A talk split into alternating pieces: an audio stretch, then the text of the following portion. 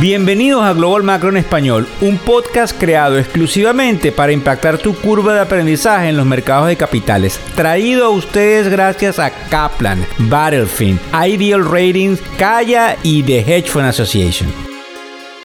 Hola, ¿cómo están? ¿Cómo les va? Hoy es lunes 6 de febrero del año 2023 buenas noches, buenas tardes o buenos días. Así mismo es, dependiendo de la hora en la cual nos escuchas y desde el lugar desde donde nos estás escuchando. Somos pioneros en la narrativa Global Macro y desde el portal factoreseconómicos.com tienen acceso a un newsletter todas las mañanas con los titulares que cambian la narrativa del día. Además de este podcast que probablemente lo escuchas a través de cualquiera de los servicios de podcast que hay allá afuera como iTunes como Spotify, Podbean, Amazon Music y como ustedes saben, reels y productos que en definitiva les pueden ayudar a ustedes con el día a día de lo que sucede en materia económica, que como siempre digo, te afecta, lo quieras o no, directa o indirectamente. Antes de que pasemos en materia, tengo que contarles algo importante para que lo tengan, como decimos por ahí, en su radar screen. El día miércoles de la semana pasada hubo una subida de las tasas de interés y una cantidad de información que nos dio el, el presidente de la Reserva Federal, Jeremy Powell. Pero el día viernes hubo un número increíble de creación de empleos y desde ese momento todos los ojos están puestos para mañana a las 12 y 40 del mediodía hora del este de los Estados Unidos, cuando Jeremy Powell vuelve a tener la habilidad de conversar al respecto, porque es muy importante lo que él piensa en materia de empleos y inflación. De eso lo vamos a hablar, por cierto, en el podcast de hoy. También a última hora se sube, se sabe que Dell está recortando el 5% de su fuerza laboral luego de que ha tenido una estrepitosa caída en sus ventas del 37%, que para que ustedes tengan una idea, comparado con Lenovo y con Julie Packer, que han caído 28% y 29% en sus ventas, es bien llamativo por la poca demanda que hay de computadoras, tanto a nivel personal como a nivel de compañía. Esto es bien importante porque es bastante desinflacionario. También hay un artículo que salió en el Financial Times, pero de todos modos lo vimos el día viernes en una entrevista que dio alguien que pertenece a la compañía Goldman Sachs. Como ustedes saben, los grandes bancos de inversión son los que atienden a los inversionistas institucionales cuando estos realizan operaciones o lo que comúnmente se llama trading en el mercado de valores. Esta ala de esos bancos se llaman los prime brokers. Y el prime broker de Goldman Sachs, que tiene obviamente servicios a grandes eh, manejadores de dinero, se dio cuenta y por eso lo divulgó el hecho de que los hedge funds o los fondos de cobertura habían comprado posiciones muy importantes el día viernes luego de que salió ese número de eh, empleo y también el día jueves cuando a pesar de los vaivenes del mercado tienen la posibilidad de entender que probablemente no vamos a este escenario tan feo como lo veíamos que era lo que tenía que ver con la recesión. Nos importa estrepitosamente por el hecho de que tiene un componente fundamental en el sentido de dónde se encuentra la economía. Fíjense bien a lo que me llama mucho la atención y no quiero ser incendiario, pero necesito contárselo. Hay una teoría de que probablemente los Estados Unidos terroríficamente entren en una guerra contra China. Ustedes vieron lo que sucedió durante el fin de semana con este globo espía. E, eso no es lo importante.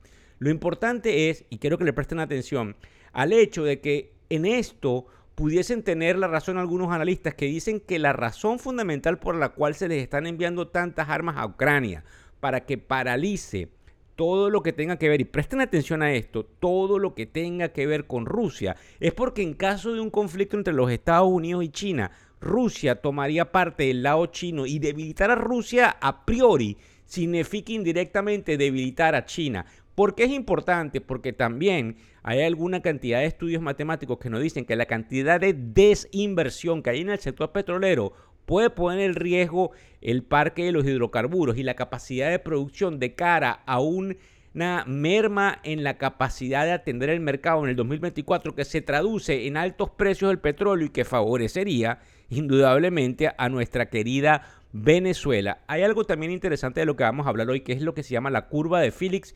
Vamos a hablar de hacia dónde debería ir el mercado y le vamos a echar un vistazo rápidamente a dónde estamos hoy, que hoy es eh, las 10 y 32 de la mañana hora del este de los Estados Unidos. Fíjense bien, en el año de 1914 nació un reconocido actor de la parte económica llamado William Felix y él determinó que a mayor empleo había mayor inflación porque había mayor capacidad de compra. Obviamente tiene mucha lógica y eso se llamó la curva de Felix, pues obviamente a menor empleo o a mayor desempleo, como lo queramos llamar, hay menos capacidad de compra y la inflación baja. Sin embargo, aunque esto se estudia en los libros de macroeconomía, ya vamos a mostrar por qué es importante, esto no hizo ningún tipo de aseveración o, no fue confirmado cuando los Estados Unidos por primera vez en su historia en el año 1970 o 71 entró en lo que se llama esta inflación, que es decrecimiento con inflación. Es decir, había una merma en los empleos, pero seguía existiendo una inflación, aunque había menor demanda. Y eso obviamente por una cantidad de inflación de costos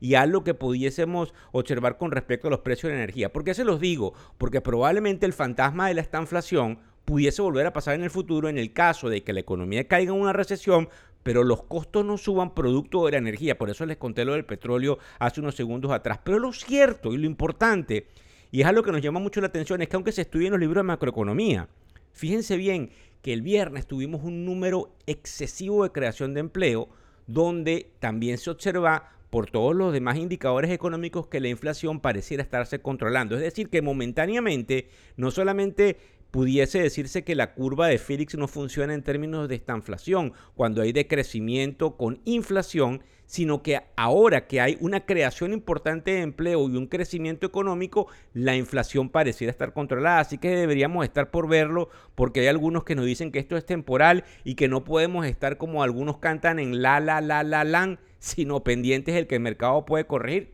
Y eso nos interesa enormemente. A eso precisamente voy. El mercado que está en alrededor para que tengan ustedes una idea en la mañana de hoy. El mercado en el cuanto al índice más representativo, el mismo que es el Standard Poor's 500, está alrededor de los 4.095. El mercado puede volver a caer. Pero la diferencia es que el mercado va a caer y probablemente hay algunos que lo llaman que lo pueden ver a 3.800 o, o peor que eso en términos de ese índice que comprende el mercado de valores. Es decir, todas las acciones que están en ese Standard Poor's 500 van a caer y correlaciona a todas las demás acciones en los demás sectores, es importante porque lo van a volver a comprar. Les explico algo que aquí es interesante que ustedes entiendan. El mercado se basa en todas las ganancias o el estado de ganancias y pérdidas que tengan las compañías, todas las ganancias que estas arrojan trimestralmente o todo lo que ellos pronostican hacia futuro. A menor ganancia, obviamente hay menor posibilidad de que esa acción tenga cierto nivel de precio porque eso se multiplica por múltiplos. Es decir, en los sectores las compañías valen X cantidad de lo que facturen, que significa qué cantidad de veces el revenue, o X cantidad de lo que tengan como ganancia que se denomina híbrida. Pero en la medida en que estamos en ciertos ciclos, esos múltiplos también caen.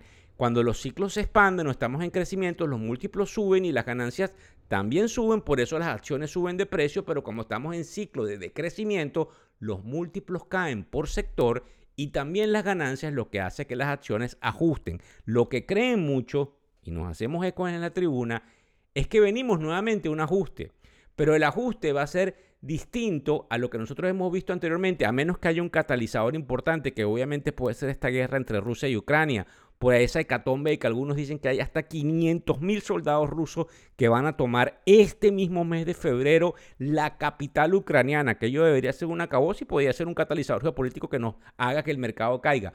Pero lo interesante es que todo apunta a que sea nuevamente una interesante oportunidad de compra de cara a que el mercado hacia finales del 2023 o a principios del 2024 vuelva a tener nuevamente una senda alcista que lo vuelva a poner en niveles bastante positivos. Fíjense bien, son alrededor, como les digo, 10 y 36 de la mañana y tenemos que hacer un repaso a los índices. Los índices están cayendo con el Dow Jones cayendo 200 puntos, el Standard Poor's 539 puntos, el Nasdaq cayendo 1.23%, alrededor de 150 puntos. Pero lo interesante, como siempre lo vemos, es el bono a 10 años que nos sigue indicando de que a pesar de que hubo esa euforia por esa creación de empleos y que probablemente la economía no va a tener, como llamamos en español venezolano, un trancazo, sí es importante que ellos sienten que el mercado de tasas de interés va a seguir subiendo y por eso se ubican en 3.61%. En el caso de las cripto, que obviamente se han movido bastante, como lo es el Bitcoin, están en 22.781 sus cotizaciones y es importante ver el petróleo, que es a lo que quiero que le presten atención, porque ha venido disminuyendo y disminuyendo y disminuyendo. Sin embargo, muchos están apostándole a que este activo sea el que nuevamente va a tomar páginas centrales en algunos de los componentes de hacia dónde podemos ir en el futuro inmediato. Quisiera que le prestaran muchísima atención a, e, a, lo que, a lo que puede pasar en ese sentido para saber si realmente desde la tribuna les estamos ayudando a que puedan interpretar mejor cómo les afecta directa o indirectamente todo el proceso económico. Muchas gracias por compartir, por seguirnos a través de las redes sociales y en definitiva por tratar de hacer que esta lamentable situación que haya en Rusia y en Ucrania se acomode porque es muy espantoso todo lo que nos llega, que no lo contamos en el podcast, de las imágenes de la guerra y de la cantidad de descuartización humana que hay de lado y lado en esta desafortunado episodio de la historia. Muchísimas gracias por seguirnos y definitivamente por compartir. Hasta luego. El podcast Global Macro y de Factores Económicos ofrece una visión global de los mercados de valores y dicho análisis es producto de la compilación traída por diferentes fuentes de investigación de mercados institucionales. Por motivos y declaración regulatoria, este podcast no debe ser interpretado como una recomendación precisa en inversiones, bien sea en productos y o vehículos financieros. Y además, sugerimos consultar con su respectivo asesor particular de inversiones o su equivalente en caso de suscitarse cualquier duda que pudiese derivarse de nuestra fuente informativa. Este podcast es narrado por Víctor Hugo Rodríguez, quien es un conocido profesor y comunicador financiero, cofundador de la plataforma educativa ilafin.com. Muchas gracias.